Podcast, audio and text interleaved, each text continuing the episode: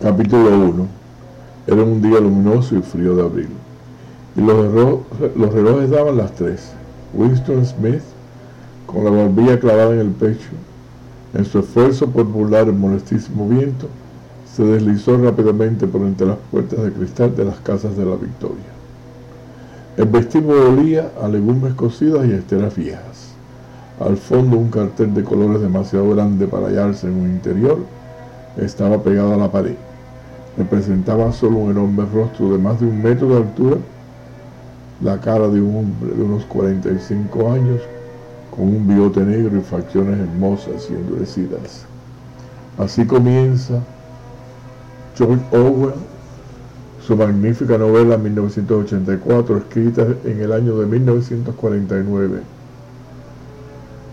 Al acabarse la Segunda Guerra Mundial en Europa. Yo precisamente leí esta novela a la corte de los 16 años. Y me causó un enorme malestar porque a esa edad uno comienza a ver la realidad diaria como una cosa necesaria, una cosa que hay que vivirla, que hay que gozarla, que hay que llevarla con uno. Y sabiendo que esta predicción de 1984 nos la daba Orwell como una cosa que sería de verdad una realidad y entonces yo pensaba que había que moverse rápido porque en 1984 sería el final de lo que nosotros conocíamos como sociedad. Señoras y señores, les habla Chicho Porras, Félix Rizzo, Cristiano Jaime, como ustedes quieran llamarme su anfitrión por esta media hora para hablarles de cine y literatura. En esta es parte de nuestros nuestro nuestro ah, página principal de creatividad internacional perdonen la forma de tartamudear pero se me había olvidado la palabra pero bueno le damos gracias a Creatividad Internacional a nuestro amigo Ismael Lorenzo por darnos esta oportunidad de llevarles a ustedes un rato de cine y literatura conectados. Comienzo con esta novela de 1984 porque es una novela que se llevó a, aunque se fue escrita en 1949, se llevó a film, a cine, por Michael Radford en 1984, por eso es interesante, que fue en 1984 cuando Radford creyó que era necesario sacar al mundo la película. Eh, tal vez hayan habido otras versiones anteriores, pero yo no tengo noción de ellas. La noción que yo tengo es la de Bradford con, con John Hurt y Susan Hamilton. Eh, una cinematografía tenebrosa, oscura, húmeda, en un Londres siempre lloviendo, siempre oscuro, siempre tenebroso, lleno de tinieblas, con sombras por todos los lados, porque esta novela fue llevada al cine de una forma espectacular. Eh, hasta la imagen está llena de sufrimiento y lo, y lo, y lo conlleva a uno, lo lleva a uno sentir el vacío tan grande de este tipo de cinematografía, de este tipo de cine. La novela que yo leí en mi primera juventud, eh, desde luego, cuando vi la película en ese año, ya mucho mayor de edad, me di cuenta de que aquellas ideas, idealizaciones que yo tenía cuando tenía 16 años no se llevaron a cabo y por lo tanto no había por qué temer. Pero sí, vamos a fondo en el libro, nos damos cuenta de una cosa muy primordial y es que nuestro amigo Orwell nos está diciendo que debemos tener mucho cuidado con estos tipos de gobiernos de distopia, eh, de desorganización organizada, de locura como si fuera una cordura muy, pero muy lejos del bien y el mal. Eh, una sociedad donde lo bueno se convierte en malo y lo malo se convierte en peor. Pero si lo vamos a ver desde el punto de vista de aquellos que gobiernan, lo bueno es más bueno y lo malo es menos malo. Eh, es un socialismo que ellos llaman INSOC en la novela, en inglés, con una, con una etimología completamente destruida de la palabra, con palabras en diferentes diccionarios, el diccionario A, el diccionario B, el diccionario C, que les auguro que van a sentirse increíblemente motivados de leerle toda esa cantidad de disparates que se hacen para poder gobernar a un pueblo. Eh, la gran cantidad de palabras destruidas y vueltas a construir con el único fin de poder subyugar. Palabras como doble pensar, que es como si fuera que uno acepta pero no acepta. Eh, cada crimen es la existencia de un rostro con esa expresión mental de disgusto. Él piensa bien en la persona que quiere el partido, el régimen. Eh, el habla escribe, una máquina que traduce la palabra hablada a palabra escrita. La no persona, por ejemplo, alguien que ya no existe, más porque ha sido como vaporizada, destruida por el partido. En vez de decir más bueno, se dice doble más no bueno. El no bueno es lo malo, pero el doble más no bueno es lo que es muy malo.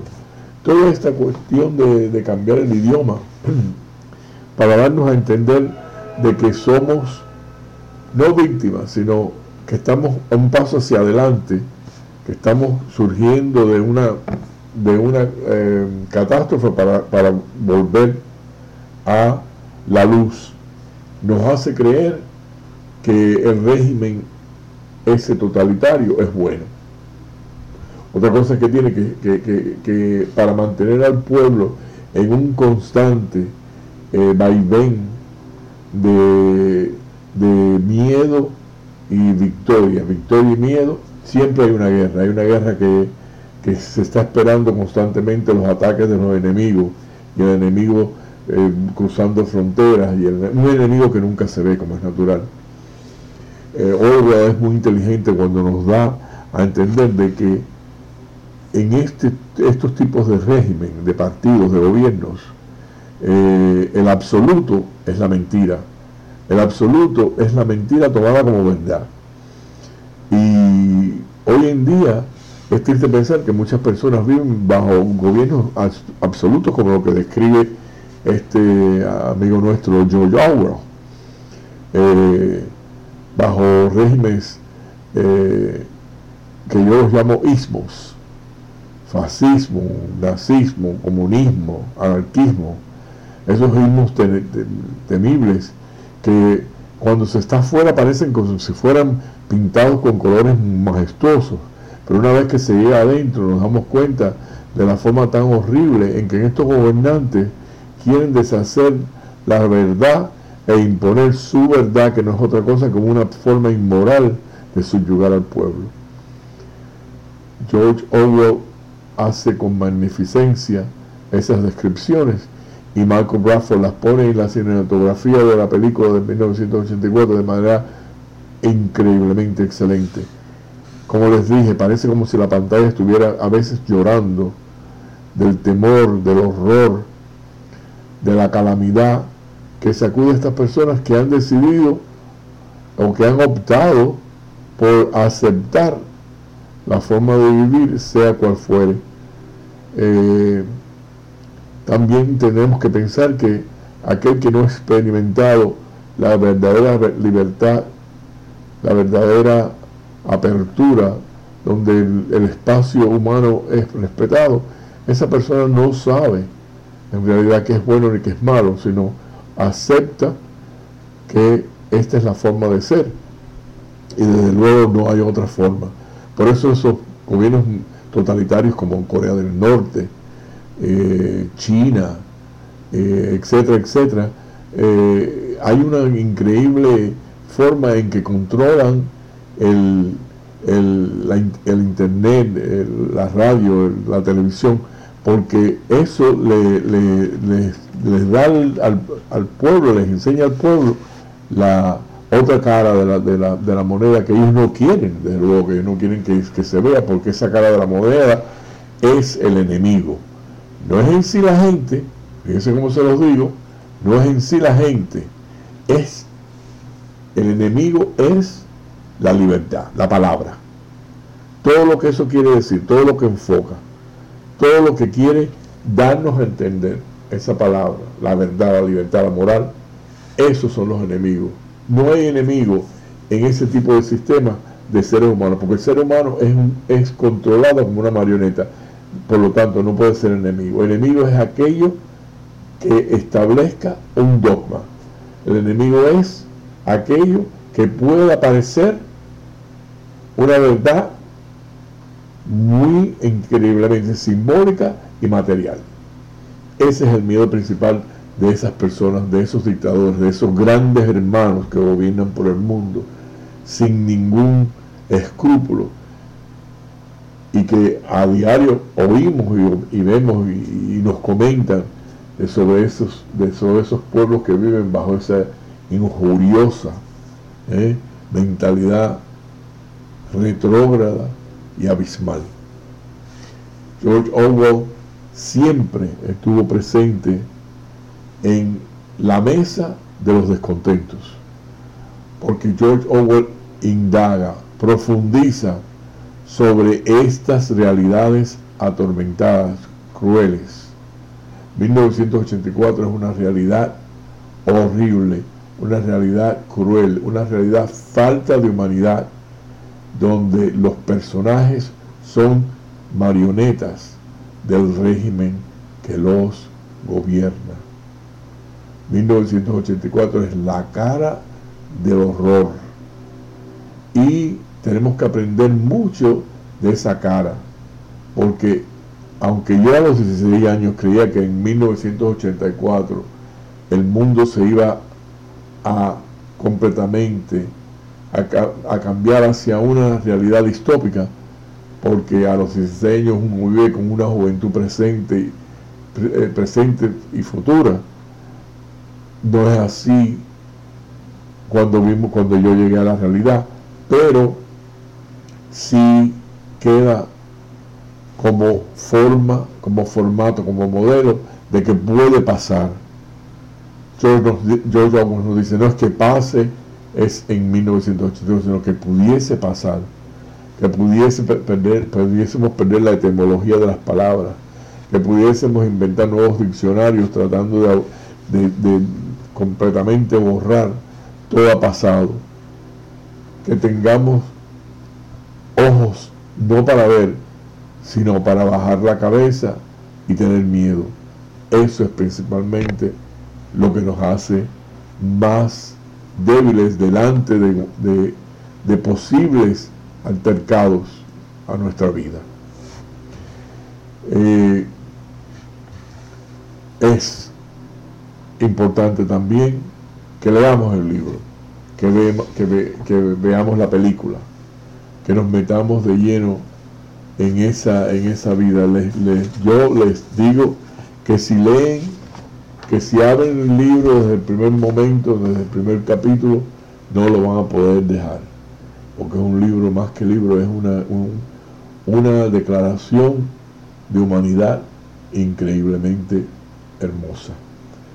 Y nos cierra el último capítulo de la novela Orwell diciendo que contempló el enorme rostro. Le había costado 40 años saber qué clase de sonrisa era aquella oculta bajo el bigote negro Qué cruel e inútil incomprensión. Qué tosudez la suya, exiliándose a sí mismo de aquel corazón amante. Dos lágrimas, perfumadas de ginebra, le resbalaron por las mejillas. Pero ya todo estaba arreglado, todo alcanzaba la perfección. La lucha había terminado, se había vencido a sí mismo definitivamente, amaba al gran hermano. Y esta es la cosa más tenebrosa. Al final, cuando John Hurt o Winston Smith llega a darse cuenta de que todo su pensamiento, todos sus sentimientos, todos sus miedos en contra de la realidad que vivía eran productos de su imaginación